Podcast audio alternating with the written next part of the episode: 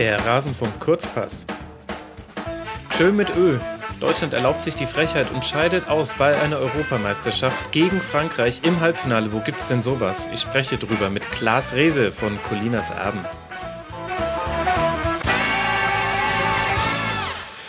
Klaas, ich grüße dich. Wie sagt man so schön? Hu. oh je, da sind, da sind wir ja schon mal beim ersten Ding. Du hast sicher den Tweet des isländischen Fußballverbandes gesehen. Ja, habe ich. Ähm, ich zitiere ihn mal aus dem Kopf. Jesus Christ, uh, you beat us and now you steal our way to celebrate. Ähm, in Richtung Frankreich. Hashtag embarrassing, sinngemäß. Mhm. Ähm, äh, ging mir tatsächlich auch durch den Kopf, wobei man äh, der, um der Wahrheit die Ehre zu gereichen, sagen muss, ich weiß nicht, ob das tatsächlich jetzt etwas traditionell Isländisches ist. Äh, man hat es halt bei anderen Nationen auch schon gesehen. Ich glaube sogar, dass die Ungarn das auch schon mal gemacht haben bei diesem Turnier.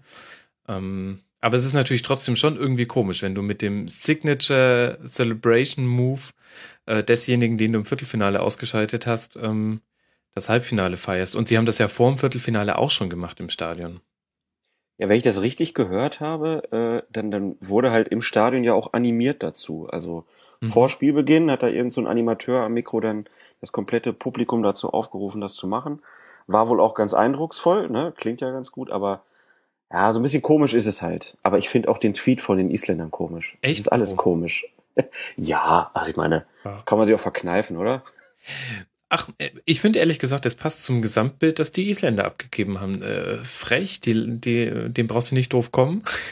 Und halt so ein bisschen, ja, ähm, die spielen auch ihre Underdog-Rolle. Also so wie du beim, äh, beim Poker ja auch den Small Stack spielst, so mhm. macht das Island auch. Also, weiß nicht. Aber klar kann man so sehen. Ähm, insgesamt äh, finde ich es einigermaßen anstrengend jetzt inzwischen, wie das tatsächlich jetzt auf allen Fanmeilen gemacht wird und ähm, ja gut, wobei andererseits, warum findet man das anstrengend? Eigentlich, ähm, warum kann ich das nicht auch einfach?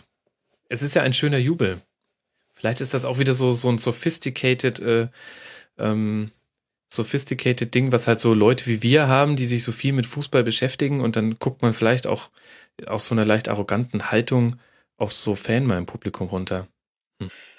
Ja, ich glaube, es ist auch so ein bisschen, dass man das Gefühl hat, dass halt auf diesen Tribünen, vor allen Dingen bei Länderspielen, halt wenig Kreatives zu sehen ist. Ja. Dann ist mal was mhm. Kreatives da ähm, und dann ist das wie bei so einem richtig guten Song, äh, der viel zu oft im Radio läuft. Ja. Den man dann schon nicht mehr hört. Stimmt, so, stimmt ne? das, das beschreibt so es ganz gut, ja. Ganz schneller Abnutzungseffekt und großer Hype. Und dann kommen Coverversionen und man denkt sich, ja, das macht, äh, der, der Ursprungssong war toll, aber die Coverversion brauche ich jetzt echt nicht. Also ich brauche wirklich kein, kein Hu mit Yogi auf der Berliner Fanmeile. Das stimmt, das trifft vielleicht ganz gut. Ähm, und andererseits ist das aber tatsächlich ja eigentlich auch der normale Gang der Dinge. Also nenne mir den kreativen Fangesang, der nicht adaptiert wurde. Das gehört irgendwie ja auch zu diesem ganzen Komplex dazu. Genau, und durch die Europameisterschaft ist das natürlich noch viel schneller und ich glaube, das macht so ein bisschen anstrengend. Dass ja. man halt dieses Hu auf allen Ebenen, auf allen, bei allen Medien äh, hat man es tausendmal gesehen und dann ist halt der Abnutzungseffekt dann da und man ist irgendwie ein bisschen genervt, dass das dann halt von so Animateuren dann auch noch so befeuert wird. Ja, das geht natürlich auch wirklich nicht. Okay, ähm, ich sehe, wir sind schon ein paar Minuten in der Folge drin und haben noch nicht über das Spiel geredet. Tatsächlich ist es so, ich möchte es nicht mit dir nochmal im taktischen Detail durchgehen, denn das habe ich schon gestern Nacht gemacht in der Rasenfunk-Schlusskonferenz. Es soll immer noch. Verrückter. ja, ja, ja, irgendwann kommt, macht man sowas ins Rollen und dann hat man das Gefühl, jetzt muss ich das ja nach jedem Länderspiel nachts machen. Und, und dann macht man das halt auch. Ich bin mir selbst gegenüber da immer sehr diszipliniert. Ja, also es gibt eine Schlusskonferenz nur dazu mit den Gästen Jürgen Kalver und David von 93, einem sehr guten anderen Podcast, den ich euch hiermit auch ans Herz legen möchte. Könnt ihr hören. Ich würde mit dir Klaas aber gerne über einen anderen Aspekt reden, der dann schon auch mit, mit vielen taktischen Dingen und so weiter zu tun hat. Ich ähm, bin einigermaßen irritiert darüber, wie schnell heutzutage verlangt wird, so ein Spiel einzuordnen und vor allem mit welcher Werf dann Thesen vertreten werden, so als gäbe es nur ein richtig und ein falsch. Also jetzt, das war jetzt quasi die abstrakte Beschreibung eines konkreten Phänomens. Ähm, schon ab der 70. Minute las ich auch von zum Teil auch von Journalisten, nicht nur von Fans, wo ich sage, ähm, gut, die genießen dann noch ein bisschen mehr Narrenfreiheit, äh, las ich ähm, abschließende Beurteilungen dieses äh, noch laufenden Halbfinals inklusive ähm, Empfehlungen, wie man es hätte richtig machen müssen. Und ich muss sagen, ich finde das, ich finde das merkwürdig. Warum ist denn das so? Ja, irgendwie scheinen sich ja alle diesem Trend anzuschließen, dass man möglichst schnell veröffentlichen muss, damit man auch der Erste ist, der dann diese Meinung vertritt. Mhm. Und das machen ja Online-Medien sehr, sehr schnell. Ne? Man muss immer erstmal schon mal was veröffentlichen, damit man dann noch irgendwie bei irgendwelchen äh, Google-Suchanfragen schnell dabei ist. Und das findet seinen Weg auch in, so in die sozialen Netzwerke und äh, ja, teilweise sogar, wie ich das gestern erlebt habe, äh, an den Kneipentischen. Das ist schon, ist ein Phänomen. Ich meine, also versteh mich nicht falsch. Ich finde nicht, dass ähm, also ich bin ja eigentlich für Meinung. Ähm, und ich finde auch Journalismus sollte eine Haltung haben. Und ich versuche ja zum Beispiel auch im Rasenfunk immer mal wieder eine Haltung zu haben. Ähm, äh, was mich, was mich so wahnsinnig stört, ist einfach ähm, dieses, äh, und manchen unterstelle ich, dass sie es absichtlich machen, dass nicht mehr relativiert wird. Also dass gar nicht mehr gesagt wird, das ist jetzt aber nur eine subjektive Einschätzung und es gibt noch Gegenthesen dazu, die auch vollkommen sauber durchargumentiert werden können. Ähm, es, es gibt halt kein richtig und kein falsch. Und natürlich darf jeder auch Kritik üben. Das ist vollkommen okay, aber mir, mir gefällt diese Absolutheit irgendwie nicht. Das, das, das steht auch vielen gar nicht so gut zu Gesicht, weil es, mein Gott, wir reden hier über ein Fußballspiel. Was hätte es besser zeigen sollen als das 1 zu 0 jetzt im Halbfinale, ähm, um einen zu beweisen, da spielen Faktoren mit rein, die kann kein Trainer der Welt vorhersehen, die kann man nicht trainieren. Es ist ein es ist ein Fußballspiel, mein Gott. Das geht halt mal so, mal so aus. Und nicht immer gibt's dafür auch 100% schlüssige Begründungen, die einen richtig oder falsch zulassen. Da hast du natürlich mit einem von einem Schiedsrichter-Podcast auch den richtigen eingeladen. Das ist ja das, was, was wir seit der ersten Folge irgendwie zu erleiden haben, dass die Leute immer unbedingt ein richtig und ein falsch haben wollen. Also äh, gestern äh, bei dem bei dem ersten Halbfinale diese Szene, wo ähm, Ronaldo dann so eine Art Schwitzkasten genommen wird, ne, und der Schiedsrichter mhm. keinen Elfmeter gibt. Da schreibe ich dann irgendwie auf Twitter, kannst du geben oder kannst du einen Elfmeter geben? Und dann werde ich dafür sozusagen direkt angemacht, dass ich nicht schreibe, den muss man geben. Also das ist, ja. das war dann schon wieder falsch. Also und das ist halt immer so diese, wie du sagst, die Absolutheit in den, in den Aussagen, ähm, ja, nervt. Nervt.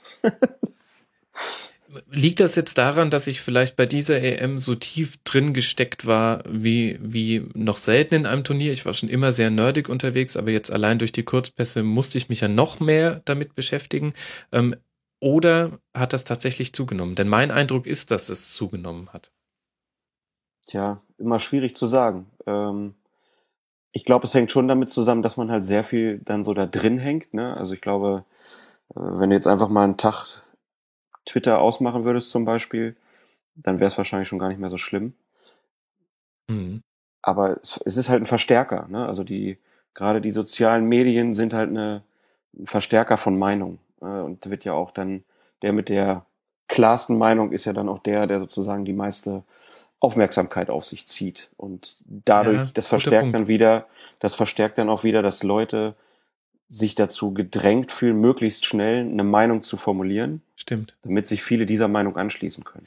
Ja, ja, das ist, das ist ein sehr wichtiger Punkt, dass quasi die extrem, extreme Meinungen werden durch die Funktionsweise der sozialen Netzwerke unterstützt. Da hast du recht. Bestes Beispiel, ähm, äh, wie, wie kalkuliert die AfD kleine virale Shitstorms auslösen kann. Ähm, nicht nur irgendwie ja, Beatrice von Storch hat ja auch wieder so einen Tweet abgesetzt, wo ich stolz bin auf jeden, der das nicht retweetet und auch nicht screenshottet.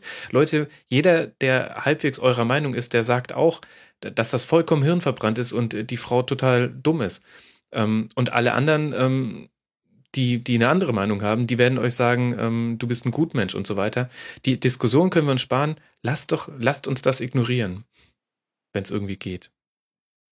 Ja, finde ich gut. Dass man das auch mal in einem, in einem Fußball-Podcast einfach sagt. Es ist halt wirklich, äh, es ist einfach das, was sie wollen und ähm, die Leute fallen jedes Mal wieder drauf rein. Jeden Tag. Und um jetzt quasi die Kurve zum Spiel zurückzubekommen, ich, Ich weiß auch gar nicht, ich meine, eigentlich, es gibt ja nichts Tolleres, als über Fußball zu diskutieren. Ich meine, warum mache ich hier 200 Stunden Rasenfunk innerhalb von zwei Jahren? Ist ja klar. Und es ist ja auch vollkommen legitim, über Fußball zu diskutieren. Und vor allem ist das Tolle, du kommst nicht immer zu einem Ergebnis. Sonst, mhm. sonst würde sich die Diskussion nämlich auch nicht lohnen. Denn sonst könnte ich mhm. das Ergebnis einer Diskussion nachlesen und dann wüsste ich, was ich zu glauben habe. Nein, das ist, es sind Einschätzungsfragen.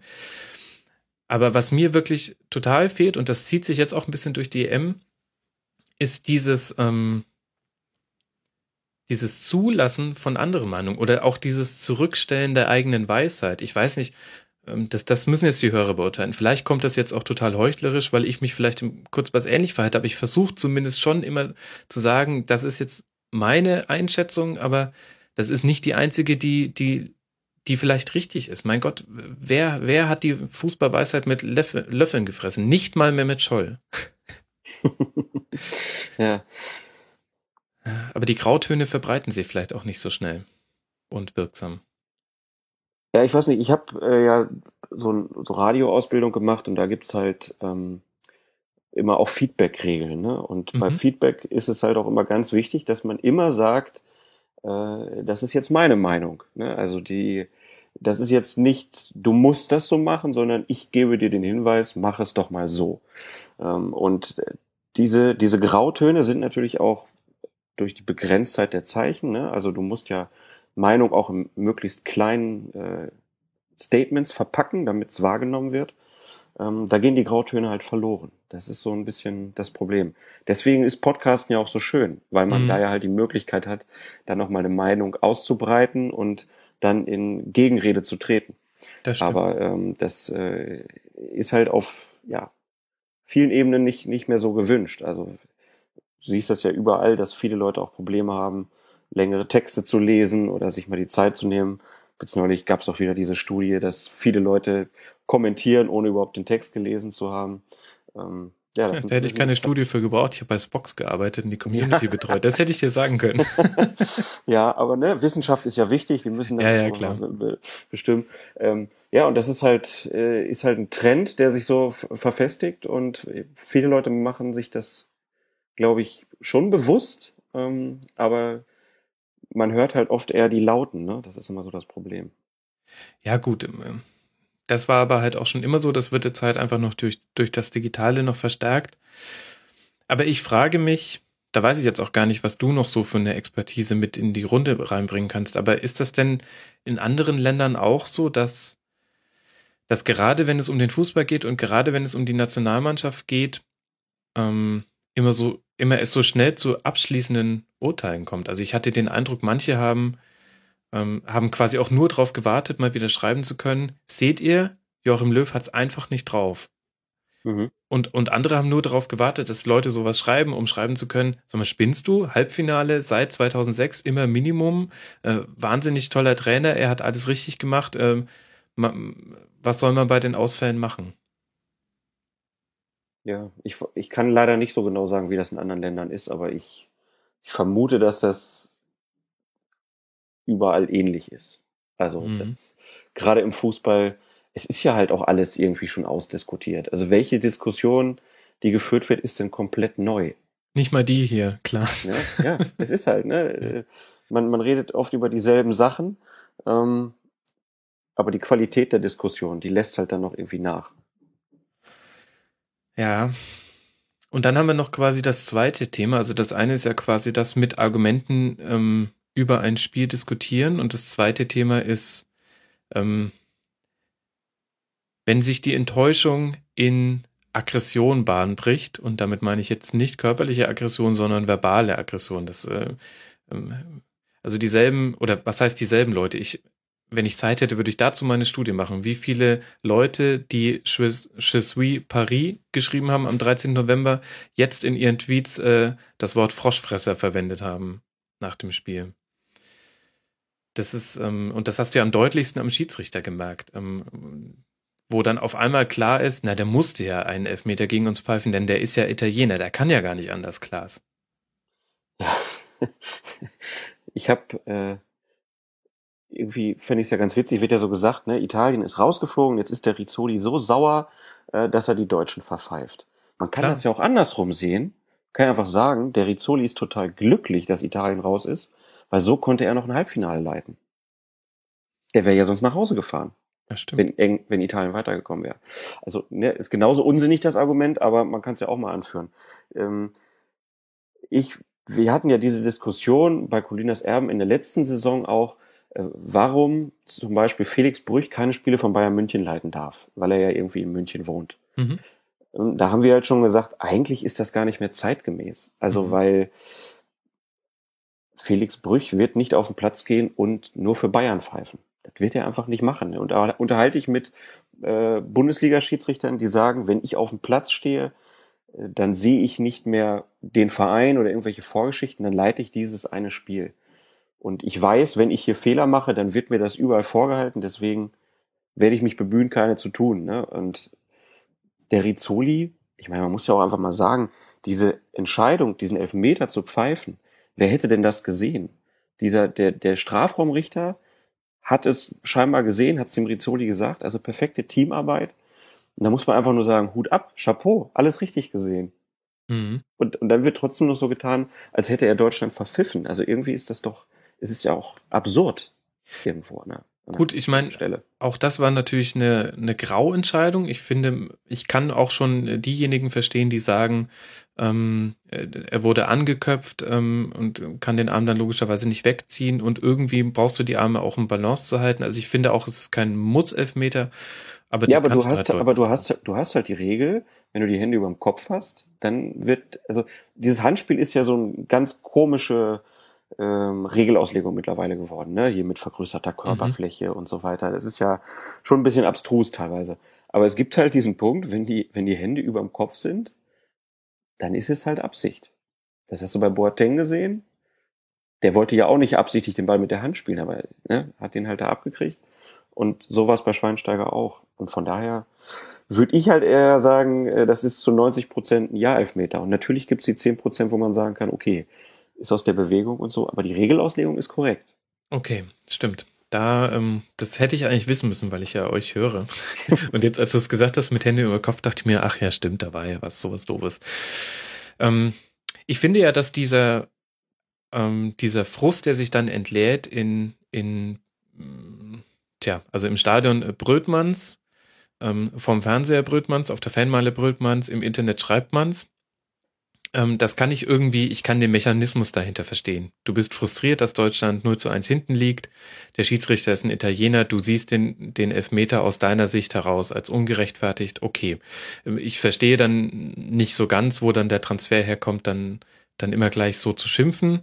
Ähm, und ich verstehe jetzt auch nicht, warum man außerhalb von den Simpsons wirklich noch Froschwitze über Frankreich machen muss. Ähm, aber okay, ich verstehe den Mechanismus dahinter. Aber was ich wirklich langsam, ja, also was ich irgendwie nicht mehr so wirklich nachvollziehen kann, ist dieses nicht mehr akzeptieren von Zufällen. Das war doch schon immer so, ähm, dass, dass der Zufall eine Rolle gespielt hat im Fußball und Glück und Pech. Und schau dir an, wie wir ins Finale gekommen sind 2002. Und äh, schau dir an, wie wir zum Teil ausgeschieden sind. Äh, 2010, Standardsituation, äh, Puyol und Müller ist gelb gesperrt. Ja, das sind halt äh, zwei Faktoren. Hm. Und warum, woher kommt denn das, dass man das heutzutage immer alles gleich erklären möchte? Ich habe ganz, ganz wenige Leute, die gesehen haben, die einfach nur gesagt haben, ja, ist halt leider manchmal so. Manchmal reicht's halt einfach nicht. Aber irgendwie, für mich fühlt sich dieses Spiel genau danach an. Ja, manchmal reicht's halt einfach nicht. Das ist halt so im Fußball.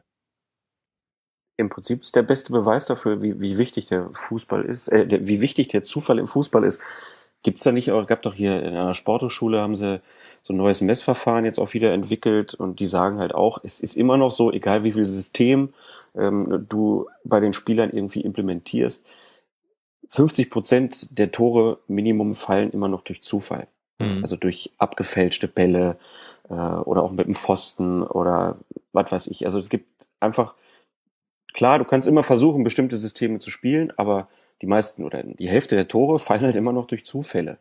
Und das Spiel gestern hat halt gezeigt, die Franzosen waren halt das glücklichere Team irgendwie, aus meiner mhm. Sicht. Ne? Also die Deutschen haben es ja nicht schlecht gemacht. Also gerade in der ersten Halbzeit fand ich, es war war starker Fußball und das mit einer Truppe, ähm, die ja nun auch sehr ersatzgeschwächt war. Ne? Ähm, haben Eben. sie trotzdem ein gut, sehr gutes Spiel abgeliefert.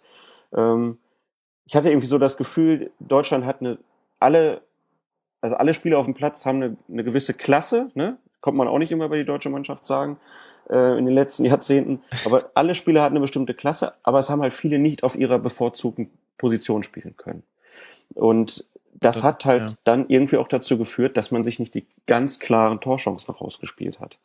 Und die Franzosen hatten jetzt auch nicht die überragenden Tormöglichkeiten. Guck dir beide Tore an. Das war jetzt auch nicht mhm. wunderbar rausgespielt, aber die klaren Torchancen hatten sie dennoch. Ne? Also die Höhe des Grätsche zum Beispiel, ähm, wenn Giro sich da ein bisschen cleverer anstellt, dann ist das ja eine riesen Torchance.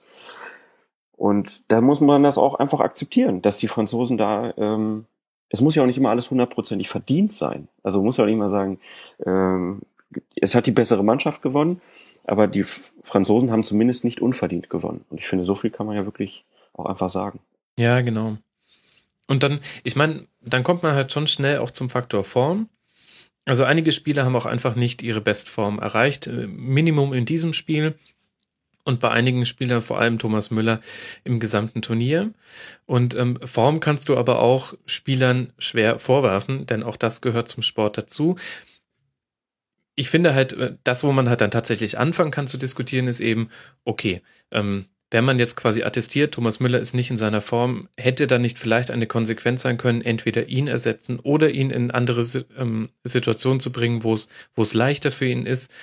Vielleicht war der Kader nicht auf den Fall hin ausgerichtet, dass, äh, dass Gomez ausfällt. Ich finde, das sind Diskussionen, die kannst du führen, weil das ist quasi auf einer ne, es geht zwar aus von einem, von einem weichen Faktor, von dem Faktor Form, der schwierig ist zu beeinflussen, aber es geht quasi nicht damit weiter, dass man sagt, ey, der Löw hat es nicht geschafft, den zu motivieren oder er hätte ihn irgendwie auf die Bank setzen sollen, so wie es mit Griesmann ja gemacht wurde bei Frankreich, ähm, der danach War viel, ja viel deutlicher zurück, viel besser zurückkam. Ja. Also, ja, ich, aber die Debatte zum Beispiel bei Gomez ist dann ja auch wieder, wen, wen hätte er denn noch mitnehmen sollen? Ja, Max Kruse. Aber wäre das dann der, der große Goalgetter gewesen? Und klar kann man auch sagen, er hätte vielleicht in der Vorrunde mal einen, zwei Spieler schonen sollen, aber das sind ja auch irgendwie Scheindebatten. Also wenn, wenn, wenn man halt auch sieht, guck mal, die WM 2014, da wird ja jetzt so getan, als ob man da alles perfekt gespielt hätte. Guckt man sich das Spiel gegen Algerien an zum Beispiel, ja. äh, da war das halt auch alles auf Messerschneide. Wäre man da irgendwie rausgeflogen, dann hätte man auch alles in Grund und Boden geredet und Joachim Löw wäre jetzt nicht mehr Bundestrainer. man hatte halt das nötige Glück und äh, man war auch eine, eine tolle Mannschaft, hat da super gespielt, aber man, man muss halt, ja, so ein bisschen die Anerkennung auch gegenüber den anderen Mannschaften darf man halt nicht fallen lassen aus meiner Sicht. Also man darf nicht immer so mhm. tun, wir haben jetzt hier die super goldene Generation und äh, der Schweinsteiger, der hat sich immer so reingekämpft, ne, und hat so gegen seinen Körper jetzt trotzdem nochmal da irgendwie alles gegeben, deutsche Tugenden und so. Ist ja alles richtig, aber auch einfach zu sagen, in einem Halbfinale kann man halt auch durch zwei blöde Fehler einfach mal verlieren. Genau, das, das berühmte Niveau. Vielleicht ist, ist das vielleicht die eine inhaltliche Debatte, die man jetzt auch mit ein paar Tagen Abstand mitnehmen kann, ob sich eventuell der Fußball dahin entwickelt hat, dass du wieder klassischere Mittelstürmer bräuchtest oder es zumindest ähm, dir gut zu Gesicht steht. Also sprich, wir hatten jetzt mit Mario Gomez jemanden dabei, der sehr groß ist und der gewisse Qualitäten hat in der Luft, am Boden, aber eben nicht der kleine Wusler ist. Auf der Gegenseite hattest du mit Griezmann aber auch den Beweis, es geht auch mit dem kleinen Wusler, der am Ball alles kann. Allerdings braucht der auch ein bisschen Anlauf, also sprich, den musst du anders irgendwie ins Spiel bringen. Ist das vielleicht äh, so eine inhaltliche Debatte, die man jetzt nach dem Turnier weiternehmen kann? Denn tatsächlich drängen sich nicht so viele deutsche Stürmer, die so etwas können, auf. Wenn du mal Stefan Kiesling außen vor lässt. Aus gewissen Gründen ist er irgendwie für die Nationalmannschaft nicht relevant. Ist das Dann vielleicht Wagner. was? Ja, ja, ist, ernsthaft, ne? an den habe ich tatsächlich gestern auch gedacht. Ähm, man mag von ihm halten, was man will. Ich glaube, er hätte eine Haltung mitgebracht, die die Deutschen in diesem Spiel Minimum nicht hatten. Nee, es hat halt bei, ein Abnehmer für die Flanken dann auch irgendwo gefehlt. Ne? Das war halt schon ein Problem. Ich glaube, es ist halt immer das Problem, dass du dann auch auf eine gewisse Art irgendwann ein bisschen ausrechenbar wirst. Ne? Also die ja. haben sich ja halt auch die ganzen deutschen Spiele angeguckt und wussten, äh, wie die agieren ohne Stürmer vielleicht und haben ihre Gegenmittel und da muss man halt wieder was Neues erfinden. Deswegen war ja die Idee, Gomez überhaupt mitzunehmen, die war ja schon mal gut. Das muss man ja einfach auch mal mhm. attestieren. Mhm. Hat ja auch nicht jeder gesagt, wow, äh, das, das stimmt. super, dass er den Gomez mitnimmt. Er hat's ja gemacht, er hat ihn mitgenommen, ähm, obwohl er ja quasi raus war über zwei Jahre irgendwie. Und dann kann man natürlich jetzt die Debatte anfangen, brauchen wir jetzt mehr wieder diesen neuen, äh, diesen alten Stürmertyp? Ich glaube, die Stürmer, die da vorne drin sind und die dann groß sind, die müssen halt mittlerweile mehr können. Also mhm. ich äh, vergleiche das so ein bisschen mit den, mit den Torhütern vielleicht auch. Die mussten ja auch irgendwann lernen, Fußball zu spielen. Und ein Mittelstürmer, da reicht's halt auch nicht, wenn du immer nur vorne drin stehst und auf die Flanken wartest, sondern du hast halt andere Aufgaben. Und ähm, ich bin mir sicher, dass sich da in den nächsten Jahren einfach auch was tun wird. Also, dass man auf der Position, die wichtigste Position ist ja nun mal die desjenigen, der die Tore vorbereitet oder schießt, ähm, dass man da halt auch das größte Potenzial wahrscheinlich jetzt entdeckt. Auf mhm. den Außenbahnen, schätze ich, ähm, wird sich einiges tun und äh, im, Sturmzentrum. Ich glaube, das sind so die entscheidenden Positionen, wo wir in den nächsten Jahren ähm, neue Ideen sehen werden. Mhm damit, glaube ich, einige ähm, Sechser und Torhüter aufgejaut, als du gesagt hast, der Stürmer ist die wichtigste Position. Aber, ähm, Nein, aber ich du meine, hast ja abgefangen. Wirklich ganz wo, platt, ne, wenn ja, man halt wirklich mh. mal von dem ausgeht, wer, wer, wer schießt denn die Tore ähm, dann sind es meistens nicht die Sechser und nicht die Torhüter. Das stimmt. Das war übrigens auch noch ein Gedanke, den ich gestern während des Spiels schon hatte, weil du angesprochen hast, ihnen haben die Lösungen gefehlt und sie waren ausrechenbar. Ein bisschen hat mich tatsächlich Deutschland jetzt im Spiel gegen Frankreich und auch im Spiel gegen Italien, aber da noch nicht ganz so frappant, ähm, an die erste Saison Bayern unter Pep Guardiola erinnert, wo sie auch schon ein sehr, sehr gefälliges Spiel aufgezogen haben, sind ja auch äh, dominant Meister geworden. Allerdings hast du gerade in den internationalen Spielen und gerade in den ähm, in den Champions League Halbfinalspielen dann gesehen, der Gegner stellt sich auf das ein, was ähm, was die Bayern gespielt haben zu dieser Zeit. Und da sind die quasi nur über zwei Wege in den Strafraum gekommen. Und einer davon war, wir kommen über Schnittstellenpässe an die Grundlinie und passen dann in den Rückraum oder kurz an den Fünfer, meistens übrigens in den Rückraum, das mag der Pep irgendwie lieber.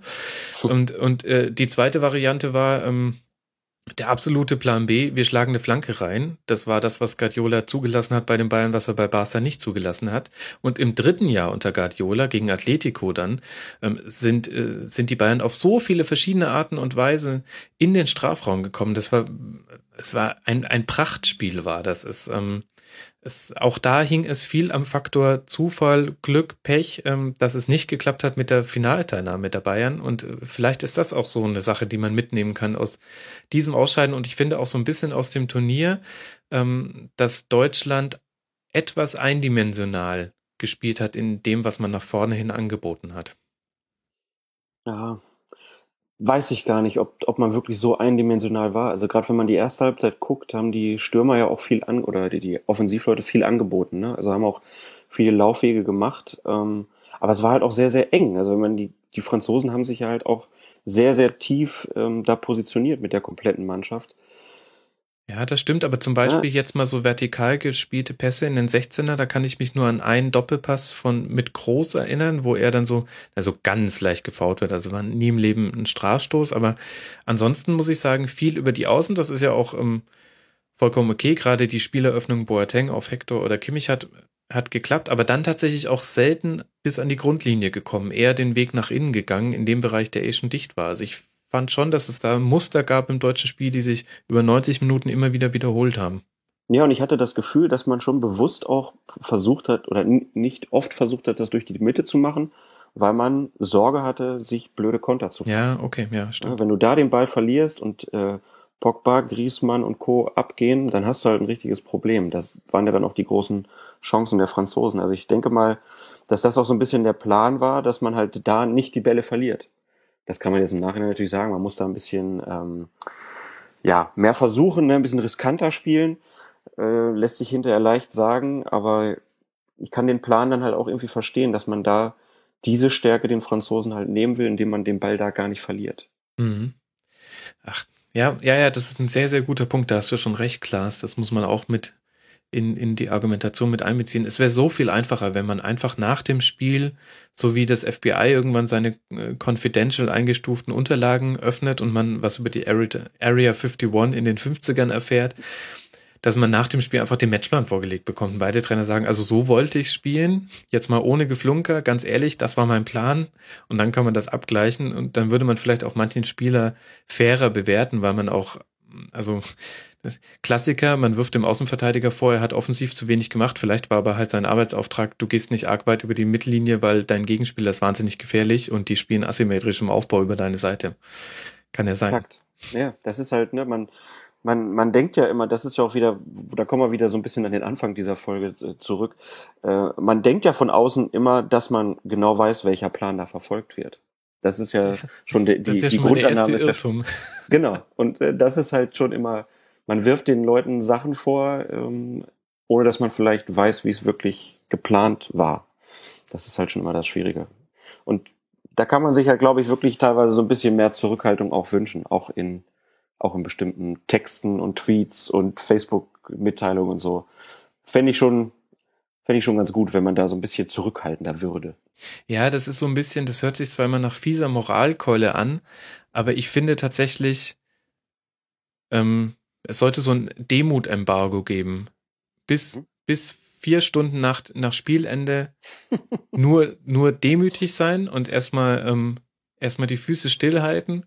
Und dann kann man ja auch gerne in die Analyse gehen. Ich denke jetzt auch anders über das Spiel als gestern. Das wird man auch hören, wenn man die, die Schlusskonferenz jetzt mit dem Vergleich, was wir hier besprochen haben. Das ist einfach ein Prozess. Und es gibt, es gibt schon die Leute, die das gleich können. Ähm, und das sind halt dann auch wirklich gute Journalisten und äh, das ist und da lese ich mir dann auch sehr sehr gerne die Analysen durch. Die helfen mir dann auch selber nochmal ähm, meine Meinung zum Spiel zu hinterfragen. Aber diese diese Gabe, ein Spiel so zu analysieren, dass man quasi aus so einer Position raus äh, darüber schreiben kann, als würde man sich quasi nochmal in der Wiederholung angucken, eine Woche nachdem es passiert ist. Das haben halt nicht viele. Ähm, ja, und vielleicht schließt sich da tatsächlich der Kreis. Und früher hast du das halt einfach über, über Zeitung, hast du am nächsten Tag, du hast halt deinen, deinen Agenturbericht bekommen, der halt meist deskriptiv ist und in den guten Zeitungen hast du halt dann wirklich sehr, sehr gute Einordnungen von äh, Journalisten bekommen, die nichts anderes seit Jahren machen und die, die auch ein bisschen eher dazu fähig sind, diese, ähm, diese Aufgeregtheit äh, des Spiels äh, zu abstrahieren und aus ihren Texten rauszuhalten, wenn, wenn es den Texten gut tut. Und ähm, Jetzt durch, durch die digitalen Medien kann sich aber jeder äußern und nicht nur solche Journalisten. Ja, und es fehlt halt dann teilweise tatsächlich so dieses, ne, Journalist geht nochmal in die Mixzone äh, oder auf eine Pressekonferenz und stellt eine Frage an den Spieler oder an den Trainer, bekommt vielleicht sogar noch eine Antwort und kann daraus dann halt auch wieder was ableiten. Ja, genau, ähm, genau. Das, äh, deswegen ist es ja so schön, zum Beispiel den Sportteil in der Süddeutschen am Montag nochmal zu lesen, weil man da dann nochmal eine andere Reflexion irgendwie drin hat. Ne? Also definitiv. Äh, das äh, ja fehlt manchmal. Aber wie gesagt, wie du es auch gesagt hast, ich bewundere das bei einigen Leuten, die das wirklich sehr schnell können, die sehr schnell ihre Analysen da fertig schreiben. Ähm, die haben ja oft auch dann viel mehr Fußball geguckt, als ich das getan habe, kennen sich mit den einzelnen Leuten viel mehr aus. Das ist dann immer ein ganz guter Anhaltspunkt, aber äh, ja, bisschen weniger schwarz-weiß manchmal tut, tut der Sache dann auch gut. Ein Plädoyer für Grautöne. Ähm, ja, tatsächlich.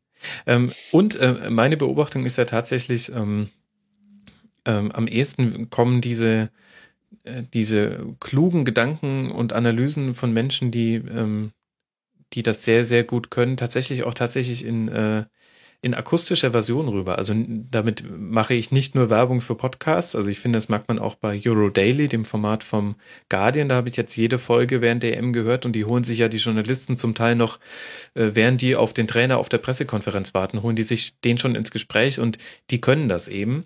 Und äh, da kommt aber halt dann noch der, der Vorteil dazu.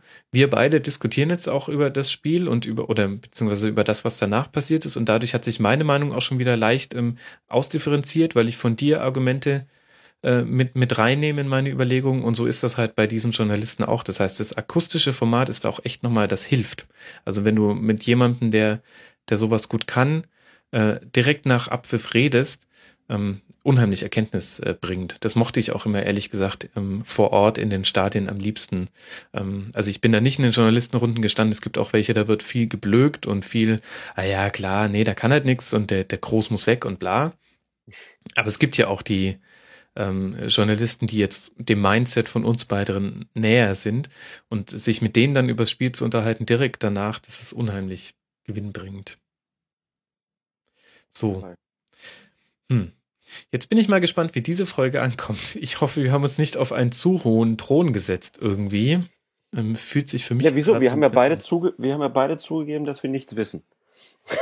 Ja, und gleichzeitig haben wir aber schon auch geurteilt. ähm, also ja, ähm, aber ich glaube, man, ich ja. glaube, wer, wer das jetzt hört, das ist ja, ne, wer, man kann ja dieses Gespräch verfolgen und daraus hören, dass es halt kein richtig und kein falsch jetzt gibt. Äh, ja. Und ich glaube, man muss auch jedem zugestehen, dass er mal einen blöden Tweet raushaut. Ja, auf jeden Fall. Äh, oder mal eine falsche Meinung vertritt. Äh, aber äh, die, die Erkenntnis, gerade jetzt auch nach so einem Turnier, ist ja dann irgendwie auch wieder, wenn man jetzt sich so Sachen aus der Vorrunde anguckt oder wenn wir auch im Podcast dann über irgendwelche Schiedsrichterszenen von vor drei Monaten reden, es ist teilweise die Aufregung halt nicht wert. Ähm, und ja. manchmal ist die Aufregung halt einfach auch nur gepusht, um überhaupt irgendwas verkaufen zu können. Und da muss man halt auch ein bisschen differenzieren und muss sich nicht an allem beteiligen. Da hast du recht. Und ich hätte nie gesagt, dass ich diesen Satz on air mal sage. Aber es ist halt doch nur Fußball.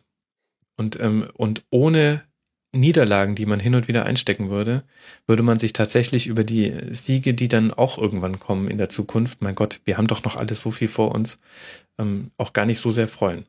Das ist ähm, vice versa, erlebe ich das ja gerade bei ganz vielen Bayern-Fans, die sich über, über Siege nicht mehr so richtig freuen können.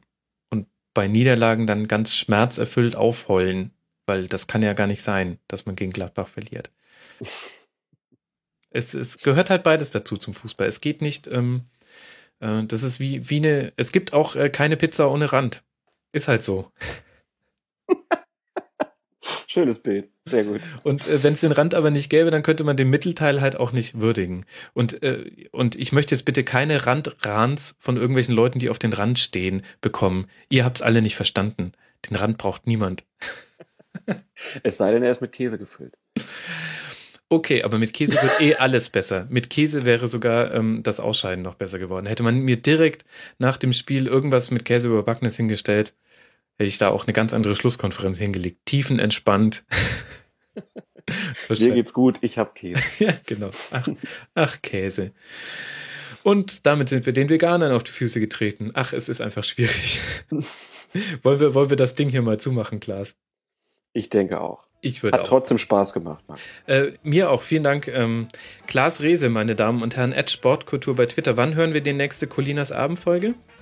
Wenn Alex aus dem Urlaub zurück ist, der weilt gerade in Kroatien und wenn er dann wieder da ist, dann quatschen wir mal in aller Ruhe über die Schiedsrichterentscheidung. Cool, darauf freuen wir uns. Hört da rein, Colinas Erben und wir, liebe Hörer, hören uns morgen. Ui, dann gibt es eine kleine Ankündigung im Rasenfunk. Bis dahin, macht's gut. Ciao.